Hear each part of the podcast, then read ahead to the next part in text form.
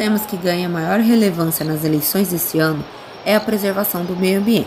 Os crimes contra a natureza se tornaram comuns: devastação da floresta, poluição de rios e oceanos, garimpo ilegal com apoio governamental, pesca predatória, invasão de terras indígenas e ataques aos povos da floresta e defensores do meio ambiente.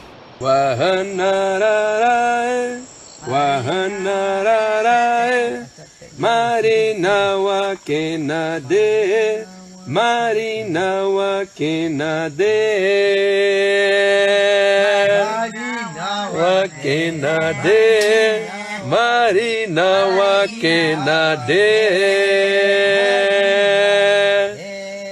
Tabarini Hezawedani Tabarini Hazawedani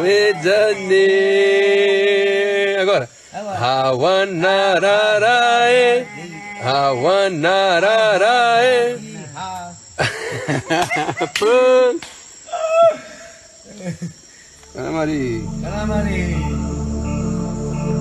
Em junho deste ano, o assassinato do indigenista Bruno Pereira e do jornalista americano Don Phillips tomou conta das manchetes dos jornais e noticiários de rádio e TV do mundo inteiro. Um crime premeditado, na avaliação do jornalista e escritor Ricardo Cocho em entrevista à TVT. O que nós não podemos jamais admitir é que algum brasileiro alfabetizado diga que foi surpreendido com o que aconteceu lá. Por mais chocante que tenha sido, era previsível. Esse é o ponto. Eu começo com uma frase que responde à pergunta: quem mandou matar Tom e Bruno? Essa frase foi dita pelo presidente Jair Bolsonaro em abril de 1998, em pronunciamento na Câmara dos Deputados. Eu leio aqui, está entre aspas. A cavalaria brasileira foi muito incompetente. Competente, sim, foi a cavalaria norte-americana, que dizimou seus índios no passado e hoje em dia não tem esse problema em seu país. Depois disso, ele deu centenas de declarações dizendo o que faria os povos indígenas com a Amazônia se um dia ele chegasse ao poder, coisa que ninguém acreditava, mas acabou acontecendo. Bruno e Dom não são os únicos defensores da floresta assassinados no Brasil. A irresponsabilidade do governo federal e a omissão das autoridades em tratar do assunto só mudou diante da pressão da sociedade civil e da imprensa. O caso é um exemplo clássico de quanto nossas escolhas nas eleições precisam de atenção. Pensando nisso, coletivos e ativistas pelo meio ambiente lançaram uma campanha pelo voto verde. O foco da campanha está na mobilização dos jovens. O primeiro voto verde é uma campanha de incentivo à participação jovem na política e uma tentativa de aproximar a juventude da ideia de democracia que está bastante desgastada. É, uma série de pesquisas é, publicadas recentemente sobre a juventude no Brasil mostra a juventude cada vez mais afastada da política, da ação do voto e da ideia da democracia.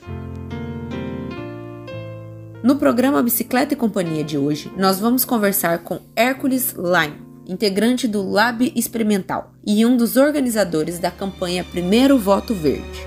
Que a felicidade da cidade não tem que o mato mata. A gente continua esse papo logo depois da nossa vinheta de abertura. É aquele gesto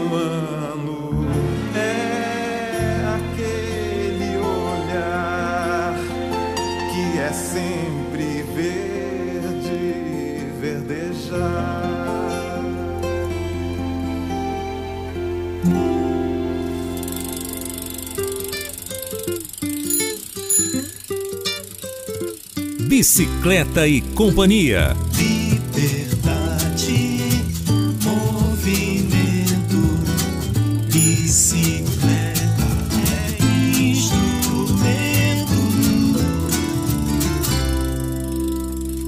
O Bicicleta e Companhia é um projeto de produção de mídia pela mobilidade sustentável e a humanização das cidades, a partir dos modos ativos de transitar nos centros urbanos. Tem a participação voluntária de estudantes de comunicação da UF, Universidade Federal Fluminense. Nós estamos também nas redes sociais, arroba Bicicleta e Companhia no Instagram e facebook.com barra Bicicleta e Companhia.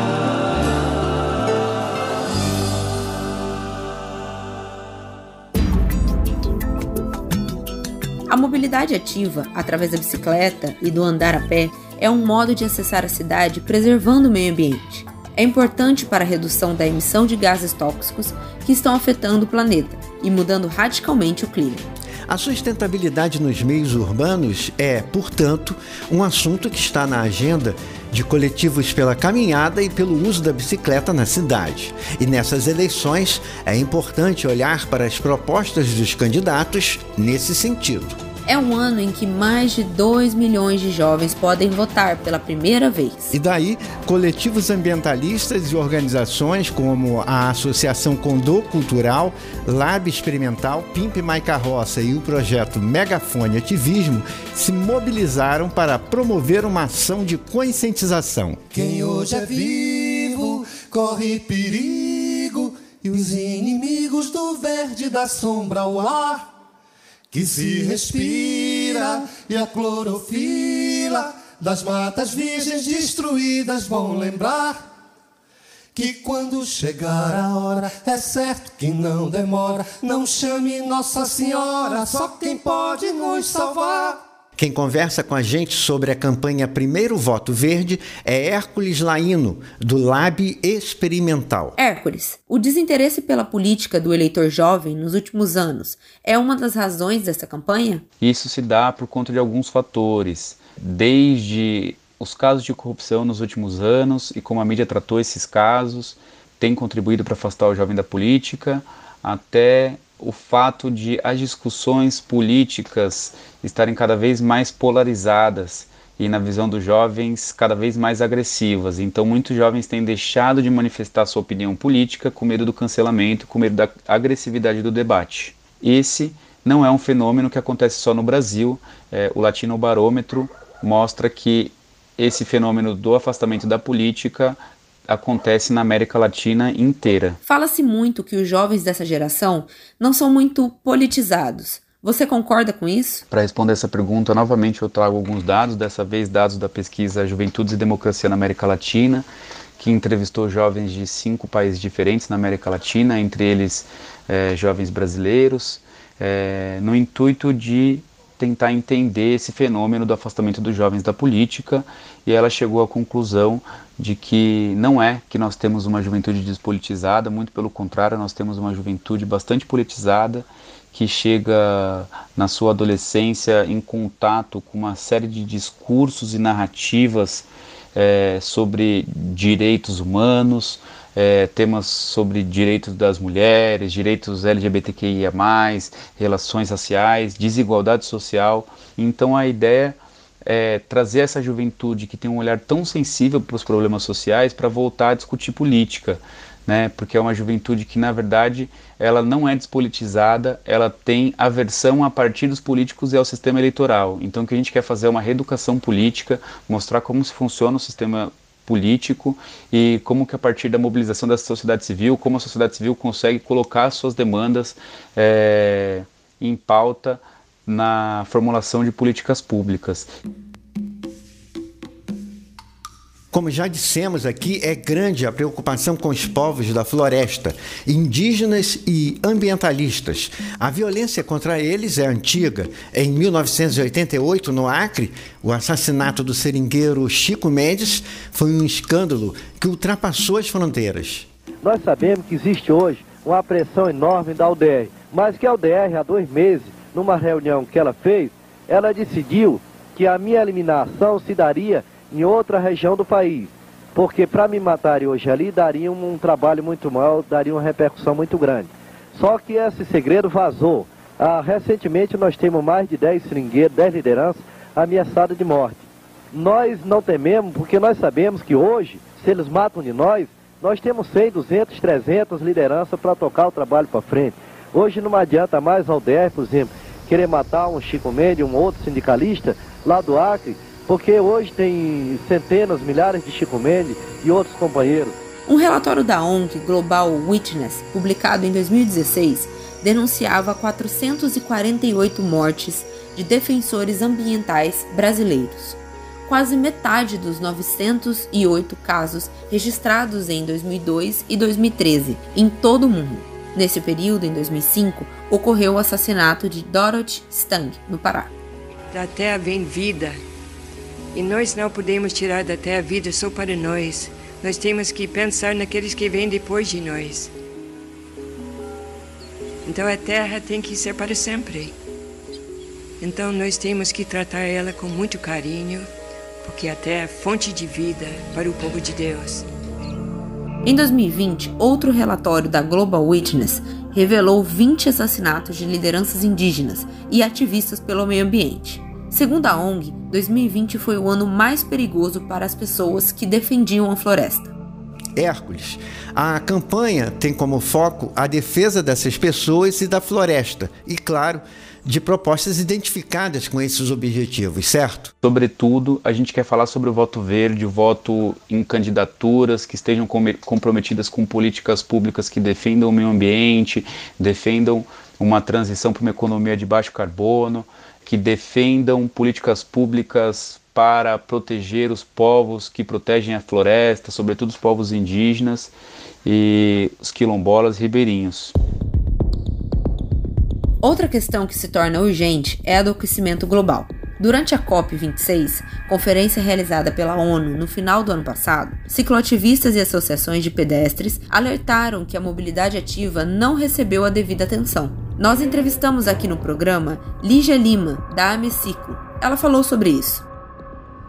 Mas por que uma associação de bicicleta fica falando sobre mudanças climáticas? Né? Nas centralidades urbanas, uh, onde a tendência da maior parte da população vai viver nos próximos anos, a principal fonte de emissão de gases de efeito estufa é dentro do setor do transporte, da mobilidade. Aqui no Recife, mais de 50% das emissões de gases de efeito estufa são por causa dos modais motorizados: carro, moto, ônibus, todos aqueles transportes que queimam gasolina, diesel e gás para poder se locomover. E não adianta muito a gente falar sobre outras estratégias que não envolvam a como diminuir essa necessidade que se tem nas cidades de usar o carro para todo e qualquer deslocamento. As questões climáticas também estão na agenda da campanha pelo primeiro voto verde? A gente quer aproximar a juventude das questões climáticas, das discussões sobre aquecimento global e, mais especificamente, sobre o Brasil, é, falar da importância da floresta em pé, né, da Amazônia de pé, é, os benefícios que ela traz para o equilíbrio da natureza, para o equilíbrio do clima é, do mundo e para os povos que dependem da floresta para sua subsistência. Toda mata tem caipora para a mata vigiar. Veio um caipora de fora para a mata definhar. Se a floresta, meu amigo, tivesse pé pra andar, eu garanto, meu amigo, um perigo não tinha ficado lá.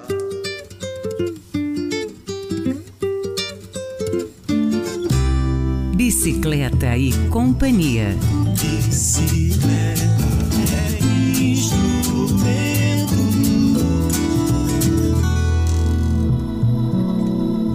Bicicleta e Companhia é um projeto de produção de mídia sonora pela mobilidade ativa a partir da bicicleta e do andar a pé.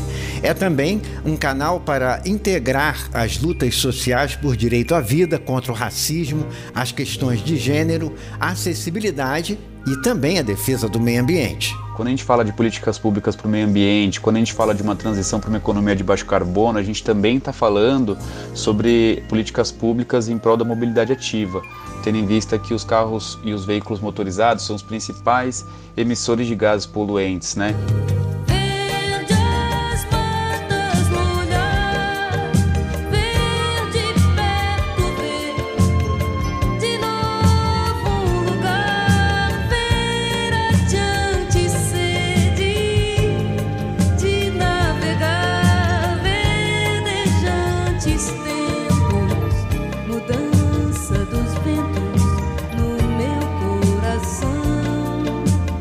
Isso que hoje estamos entrevistando Hércules Laino, da campanha Primeiro Voto Verde, uma promoção da Associação Condô Cultural, Lab Experimental Pimpe Maica Roça e projeto Megafone Ativismo.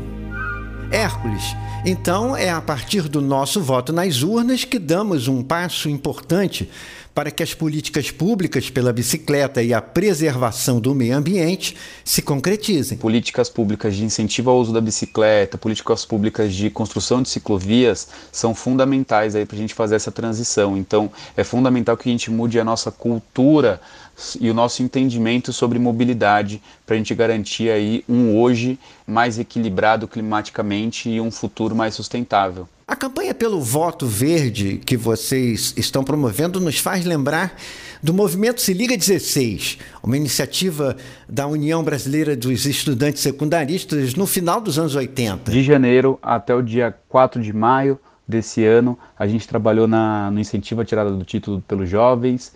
É importante ressaltar que não foi só o primeiro Voto Verde que trabalhou nessas campanhas, tiveram diversas outras campanhas, foi realmente uma mobilização nacional, foi um processo coletivo aí.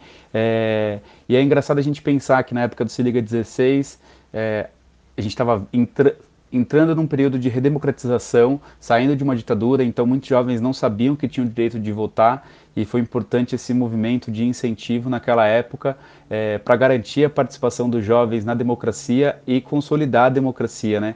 Agora a gente, coincidentemente, está passando por um período em que as instituições democráticas vêm sofrendo diversos ataques, né? então constantemente sobre ameaças. Então, importante também a gente trazer o jovem para o processo democrático para garantir a participação cidadã e consolidar aí a, a democracia no Brasil mais uma vez. Nós já falamos da crise climática e um estudo divulgado no ano passado pela revista Nature mostrou que a floresta amazônica já está emitindo mais gás carbônico do que absorvendo. A revelação é da pesquisadora Luciana Vanigatti, do Instituto Nacional de Pesquisas Espaciais, o INPE. Em 15 de agosto deste ano, o mesmo instituto revelou que desde janeiro de 2019 até hoje, o desmatamento acumulado na Amazônia atingiu 31 quilômetros quadrados. A área perdida é equivalente ao território da Bélgica. Dados do MAP Biomas mostram que nos últimos 37 anos, todas as áreas ocupadas por lagos, rios, nascentes em todo o nosso país recuaram 17%.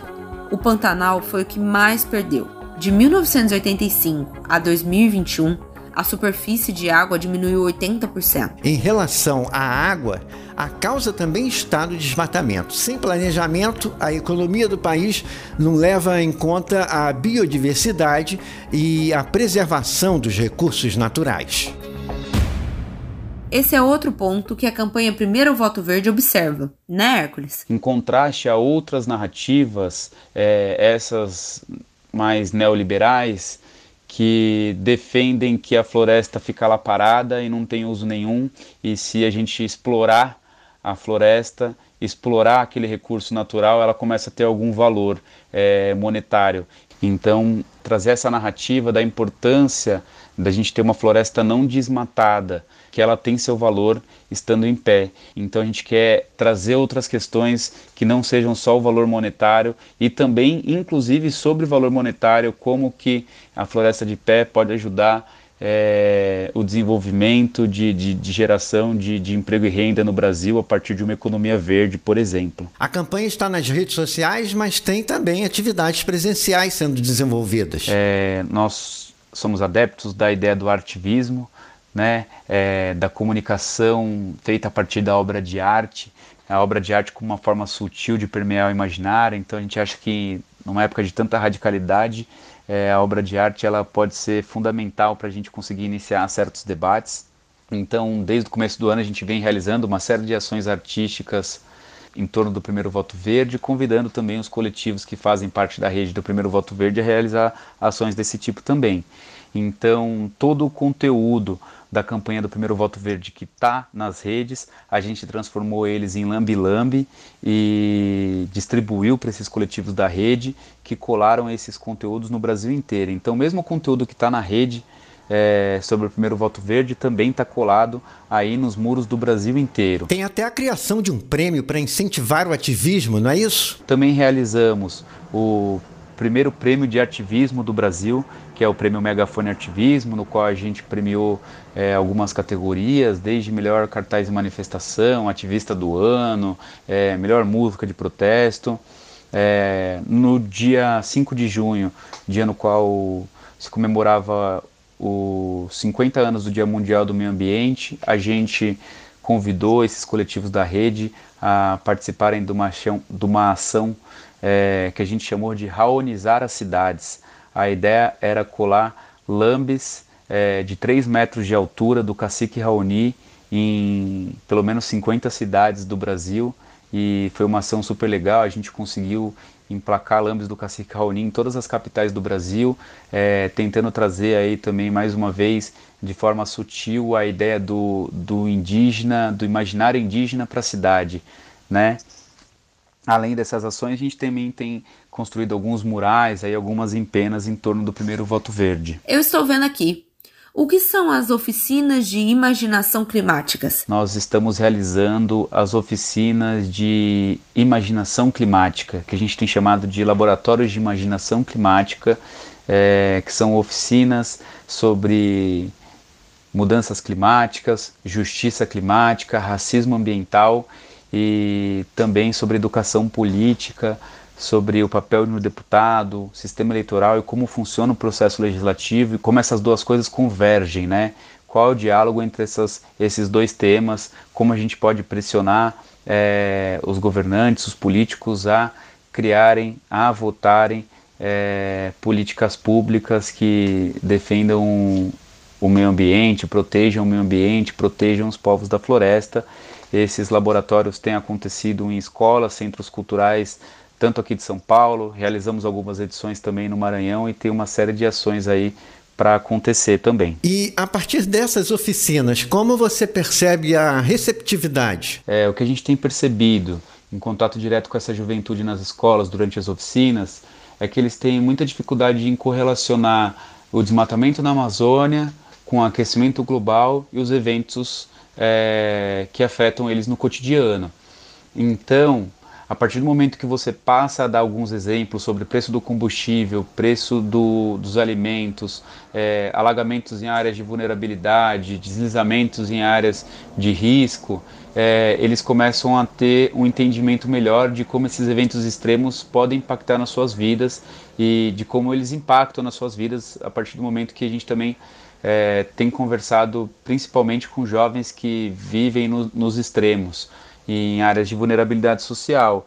Então, esse tem sido um pouco o desafio quando a gente fala sobre meio ambiente, justiça climática com a juventude. Quando se fala em política, essas meninas e meninos conseguem compreender a relação que o processo eleitoral tem com a consolidação de políticas sociais? É, quando a gente fala sobre política, a gente percebe que realmente a gente está tratando com uma juventude que tem é, um repertório muito interessante sobre os diversos direitos humanos, é, sobre a discussão é, do, do, feminismo, do, do, orgulho negro e que, e que traz é, essa vontade, essa esse discurso da diversidade no seu dia a dia, assim, que tem um, que tem um cuidado para não falar certas palavras que podem ofender certos grupos. A gente percebe isso em sala de aula. E a gente percebe também que eles já entenderam que a cara da, da política hoje é, são homens brancos e mais velhos, né? E que a inovação política, a mudança política, para ela ser mais representativa, ela passa também por eleger um Congresso que, que tenha uma cara mais do povo. Esse é um ponto positivo que a gente conseguiu identificar.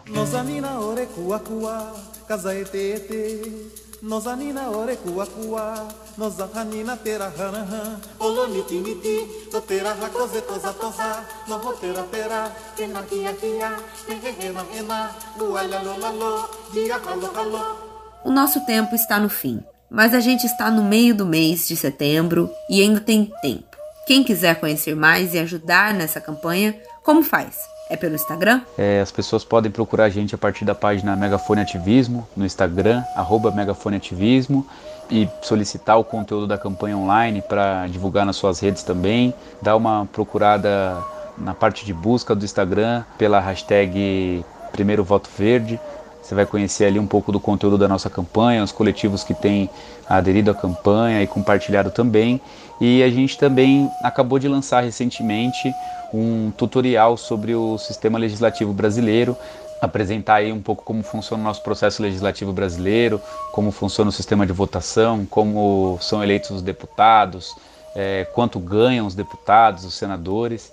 É um tutorial que está aí disponível é, tanto para jovens que querem entender mais sobre política, quanto para educadores que quiserem trabalhar o tema em sala de aula. Então, baixem o tutorial da campanha Primeiro Voto Verde curtam, compartilhem, comentem. É isso aí. Qualquer coisa, só procurar pela gente na página Megafone Ativismo no Instagram. Nós ouvimos Hércules Laíno, integrante da campanha Primeiro Voto Verde, promovido pela Associação Condor Cultural, Lab Experimental, Pimp Mai Carroça e o projeto Megafone Ativismo. Muito obrigado.